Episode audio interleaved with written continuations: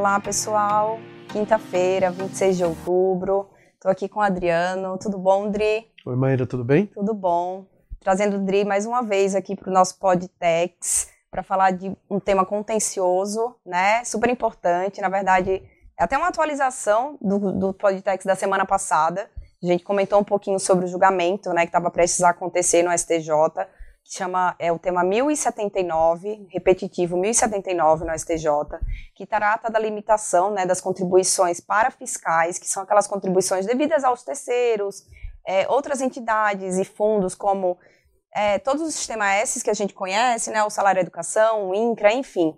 E ontem começou o julgamento, isso é um, um tema muito, muito esperado aí pelos contribuintes, né, afinal se discute a limitação da base de cálculo dessas contribuições previdenciárias, que hoje em dia, eu vou chamar de previdenciário de forma meio genérica, né, mas a gente não deve chamar de previdenciário porque é uma contribuição para fiscal que não é exatamente essa natureza previdenciária. Mas enfim, e aí começou o julgamento. É, por que, que, é tão importante? Se discute a limitação da base de cálculo da, da, dessas contribuições a, uma, um limite de 20 salários mínimos, né? Por conta de uma questão legislativa muito antiga, né? Que já, acho que um decreto de, até eu vou roubar aqui, gente, para não esquecer de falar nada, mas é um decreto muito, muito antigo mesmo, é, de lá de 1981, tá vendo? E ontem o STJ iniciou o julgamento. Eu trouxe o Dri aqui para comentar algumas coisas importantes. A gente vai ser breve, porque, é como eu disse, o julgamento começou, ele não foi finalizado. Uhum. A gente teve somente o voto da relatora ontem, mas foi um voto é, bem emblemático e causou um certo alvoroço aí no mercado. E aí, Dri, o que, que você me conta? O que, que aconteceu ontem? O que, que a gente pode falar para os nossos ouvintes? Bom, vamos lá. Ontem a gente teve um voto, ainda apenas, né, o voto da relatora, é, mudando aquele, aquele cenário que estava se construindo no STJ até a afetação desses recursos no regime de recurso repetitivo. Uhum. Então, o voto da relatora, no mérito, é o seguinte: é, a base de cálculo dessas contribuições para fiscais é a totalidade da folha e não os 20 salários mínimos, como estava nessa legislação dos anos 80 que você mencionou. E, ao final, a relatora propôs uma modulação dos efeitos dessa, hum. dessa decisão. Por quê? Uh, ela reconhece que está havendo uma alteração de, de, de jurisprudência. Certo. Tá? Então, havia, foi colocada na mesa uma proposta de modulação para resguardar. E aí vem o que está causando alvoroço na comunidade jurídica. resguardar aqueles casos, aqueles processos uhum. ajuizados até a data do início do julgamento, ou seja, até ontem. Tá. tá e que tiveram alguma decisão favorável. Certo. Então, tá? então o que, que significa dizer? Deixa eu ver se eu compreendi certinho. A gente tem um, um, cenário de mudança de jurisprudência que era dominante no STJ, de longa data, inclusive, né? Ao longo de Isso. vários anos. E aí, com esse voto da ministra Regina Helena Costa, que é a relatora do caso, ela muda a jurisprudência e, por isso, ela está aplicando a modulação de efeitos. Só que aí ela está fazendo a aplicação de uma modulação de efeitos um tanto quanto atípica, diferente. A gente não tinha visto ainda nada parecido, até onde eu me lembro. Sem dúvida. Resguardar. Muito diferente daquilo que o Supremo faz. Fa... né? Então o Supremo geralmente diz o seguinte: olha, é... quando propõe modulação de efeitos, é a partir da publicação da ata do julgamento, né, do início do julgamento, é porque esse julgamento não acabou no STJ. Então isso é um, isso é um primeiro porém, em paralelo com o STF. Certo. Aqui, é, e res... o STF costuma resguardar, e já tem vários precedentes nesse sentido, aqueles contribuintes que foram ao judiciário, foram ao judiciário ou foram à esfera administrativa, mas sem ingressar uh, na questão de teve ou não decisão favorável, que fase que está em não processo. E por que está causando alvoroço essa proposta?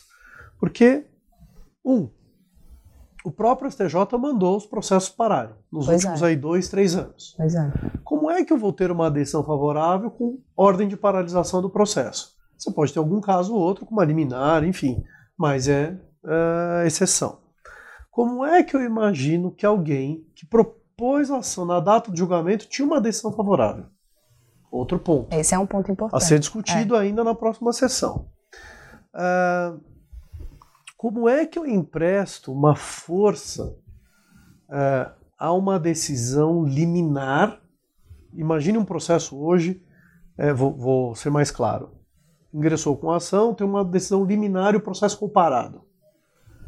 Então é como se eu estivesse emprestando a essa liminar quase que um efeito de coisa julgada já de forma imediata, porque a prevalecer esse entendimento, os juízes aqui, os tribunais uhum. aqui embaixo, vão ter que é, aplicar essa decisão do STJ e, em parte, reconhecer o direito Sim. de um pedaço. Quer dizer, é, é bem estranho isso. É estranho. É muito, muito diferente. Outra, outro exemplo que surgiu aqui nas nossas discussões. Ah.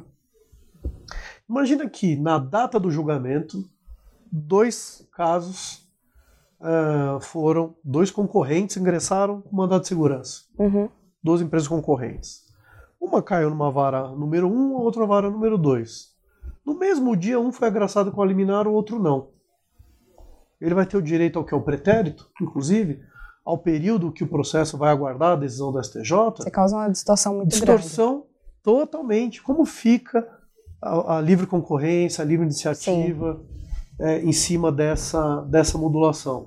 Então são questões seríssimas que o STJ, a continuar o julgamento, vai ter que vai ter que enfrentar. Vai ter que né? enfrentar, porque ontem foi um voto, é, houve um debate ainda. É, eu acho que deixa eu até trazer um pouquinho de contexto até para a gente ficar na mesma página. É, um ponto que eu queria, que eu acho que é importante a gente falar. Historicamente, a gente tem visto a aplicação de modulação de efeitos no STF. Uhum. Essa modulação que foi aplicada no STJ não é a prática que a gente acompanhou nos últimos anos, né? É até um, é um caso destacado, importante para ser analisado, estudado. Inclusive vem aí com uma questão, né, de, de que eles usaram até o, o dispositivo do Código de, de, Processo Civil, né, que é um código mais recente, que trata exatamente da possibilidade dos tribunais superiores aplicarem modulação de efeitos, enfim. E aí, estava todo mundo na expectativa, esperando para saber o que, que, ia acontecer. O meu ponto é, em relação a, a, essa questão da modulação, e eu acho que foi o que aconteceu ontem, essa foi a impressão que eu tive, e aí, gente, assim, é o achismo, né, a gente não tem, uhum. aqui a gente está falando de, uma, de, uma, de um voto que não foi publicado, que foi um voto né, oral lá, relatado pela, pela Regina Helena Costa, e eu tive a impressão de quando ela estava falando sobre o, o, posicionamento que ela estava adotando, e ela começou a tratar da modulação que ela ia aplicar no caso, ela deixou muito claro que essa modulação ela tinha tido aí o pitaco de outros ministros, né, que pediram para complementar. Uhum. O Gugel de Faria foi um deles. E eu tive a impressão que primeiro, não sei se isso é, foi, foi realmente assim, mas assim, me parece que a ministra havia sugerido uma modulação, que seria aquela modulação normal que a gente está acostumado, que é assim, ó, resguardo as empresas que entraram com ação até a data do julgamento, uhum. que seria uma modulação ok, né, Sim. que faria sentido, mas, é, e aí por isso, essa, essa provocação do, do DRI é muito importante, né, gente, porque você imagina, se eu entrei com ação ontem, eu não tenho nem tempo hábil de ter uma decisão liminar, o processo vai para distribuição, tem todo um, um procedimento, um trâmite, um trâmite é. a ser atendido. E Pior ainda, porque não ia ter eliminar também, porque tá, todos os processos estavam sendo sobrestados. Então tem um cenário um pouco mais complexo. É, mas ficou delimitada essa questão, né? Se eu entrei com a ação até a data do início do julgamento e eu tenho uma liminar, eu consigo aproveitar o passado, então eu estou resguardado. Ele está resguardando todas essas empresas que teriam um pronunciamento favorável. É, mas é ilógico, né? Me parece, não vou, não vou dizer ilógico, mas assim, me parece um critério que ficou confuso exatamente porque a gente teve é, uma sugestão de um ministro para complementar um, uma proposta de modulação, e aí agora a gente tem um cenário que vai causar realmente bastante contestação, né? Eu acho que se esse, se esse for o cenário que ficar firmado para daqui para frente, e aí, importante falar, o processo foi retirado de pauta por um pedido de vista do ministro Mauro Campbell, então a gente não sabe ainda o que vai acontecer. Sempre que o ministro pede vista, sempre não, né? Mas via de regra, é, a gente pode ter um, uma, uma, possibilidade de voto divergente, seja para discutir o mérito propriamente dito, seja para é, tratar da modulação. Então, assim, tem um cenário aqui, e, está todo mundo perguntando, mas e agora? O que, que, eu, né, o que, que isso significa?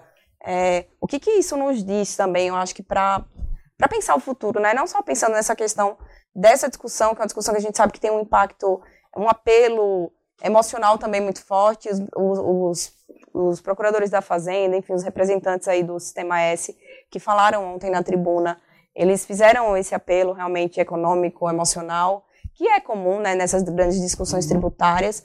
Mas o que, que você vê, Dri, agora, assim, considerando esse cenário que a gente tem hoje, né? Eu acho que essa questão da modulação vai ser muito debatida ainda. Ela tá. ficou super estranha. Foi um, a meu ver, ali um arremate numa, na proposta é, já ao final ali do, do, julgamento, ainda muito oral, uhum. sem ainda muita, muito debate, aprofundamento no que iria causar essa proposta de modulação. Sim. Então eu acredito de verdade que, que essa questão da modulação ainda vai ser uh, melhor discutida e, obviamente, ainda tem outros ministros para votar. Essa questão de mérito vai ser, deba vai ser debatida, óbvio, uhum. não acabou, tem um voto Sim. ainda. É, mas a persistir o voto no mérito, nesse sentido, eu acho que essa, essa proposta de modulação, que é muito muito diferente, para dizer uhum. assim, ela ainda vai ser, vai ser debatida. Ela está muito. É, não só pela diferença, mas ela, ela vai causar uns, algum impacto é, de, como a gente está falando, concorrencial. É, ela é um pouco contraditória, porque você admite que no mesmo dia que você poderia ter entrado com a ação, mas você não tem decisão. Quer Sim. dizer, tá, tá estranho. Tem um. Tem um é, e tem é um campo falou. cinzento aí que precisa ser melhor esclarecido. Então, pra, isso vai repercutir no STJ. Com certeza, os tá. ministros vão ficar cientes disso, a comunidade jurídica já está debatendo, a gente já viu hoje aí é, comentários e tal sobre uhum. essa proposta de modulação, Sim. então isso vai, vai chegar ao STJ e acho que não para por aí. Nós teremos ainda discussão sobre essa questão da modulação. Para variar, né? Variar. Temas tributários, estava brincando ontem aqui no escritório que assim, tributarista não tem um minuto de paz, porque mesmo quando vai julgar um caso, resolver um, uma controvérsia que está há muito tempo esperando uma solução, a gente tem mais um problema complexo para resolver. E aí a gente se debruça, né, para tentar entender exatamente quais são os aspectos que precisam ser observados, né? Porque aí, se você for parar para pensar, tem até questões de isonomia que são que, que que ficam muito evidentes, né? Quando você fala da não concorrência, é, um, o fato de um contribuinte ser prejudicado porque tem uma determinação do próprio STJ determinando para suspender os processos e aí por isso meu processo ficou parado, eu não tenho para onde correr. Muitos agravos de instrumento que subiam para um TRF, eles não eram sequer nem analisados, eles não eram uhum. analisados mesmo, assim, uhum. já era determinação de sobrestamento praticamente direto. Então a gente tem realmente é um caso é um caso atípico. Eu acho que vai vai deixar a sua marca, porque é um aprendizado para todo mundo, tanto para os ministros, né, que estão aplicando a uhum. modulação, quanto para a gente aqui é, do lado de cá, que, que, atua dentro do contencioso, e um aviso, um alerta, eu acho que para os contribuintes também, porque esse é um recado importante que a gente precisa dar.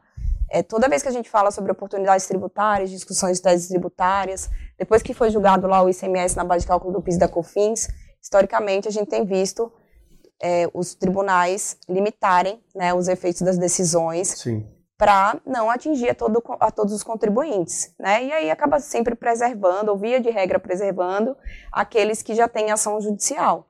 E aí eu acho que isso é um, é um alerta importante, né? Eu não sei se isso é um, estimula um... a litigiosidade também, mas enfim. De certo modo, sim, porque provoca uma correria, provoca, provoca. uma ida ao judiciário.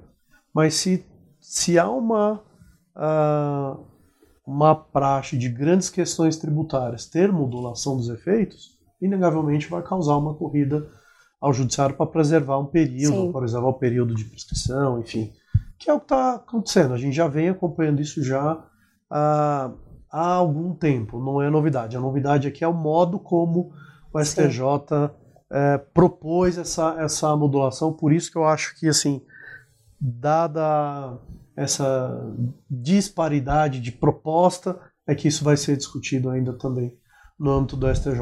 Então, Cenas dos próximos, próximos capítulos. capítulos. Vamos aguardar o processo entrar em pauta. Vamos aguardar. E aí, como sempre, tendo qualquer novidade sobre esse tema que é tão importante, a gente volta aqui para comentar. É, a gente fica, a gente assiste aqui os julgamentos, enfim, parece aquele dia de jogo de futebol. Fica todo mundo meio ansioso, tentando entender o que, que vai acontecer. Então, tudo que acontecer nesse, nesse tema 1079, a gente volta, comenta, traz um pouco de esclarecimento. Se alguém tiver alguma dúvida muito mais específica, assim, sobre alguns detalhes do que significa modulação, alguma coisa que não ficou muito clara, manda e-mail para a gente. É, o, FI, o Fê coloca sempre lá o, o, nosso contato do tributário aqui e vai ser um prazer, gente, voltar é, falar com vocês, enfim, esclarecer as dúvidas. Mas eu acho que por hoje é só. Vamos aguardar as novidades e eu trago o Adriano de volta. Na, assim que o processo voltar a ser julgado, eu trago o Adriano aqui. Mas obrigada, Adri, foi muito Obrigado esclarecedor. pelo convite. Tchau, tchau, gente. Tchau. Até mais. Até mais.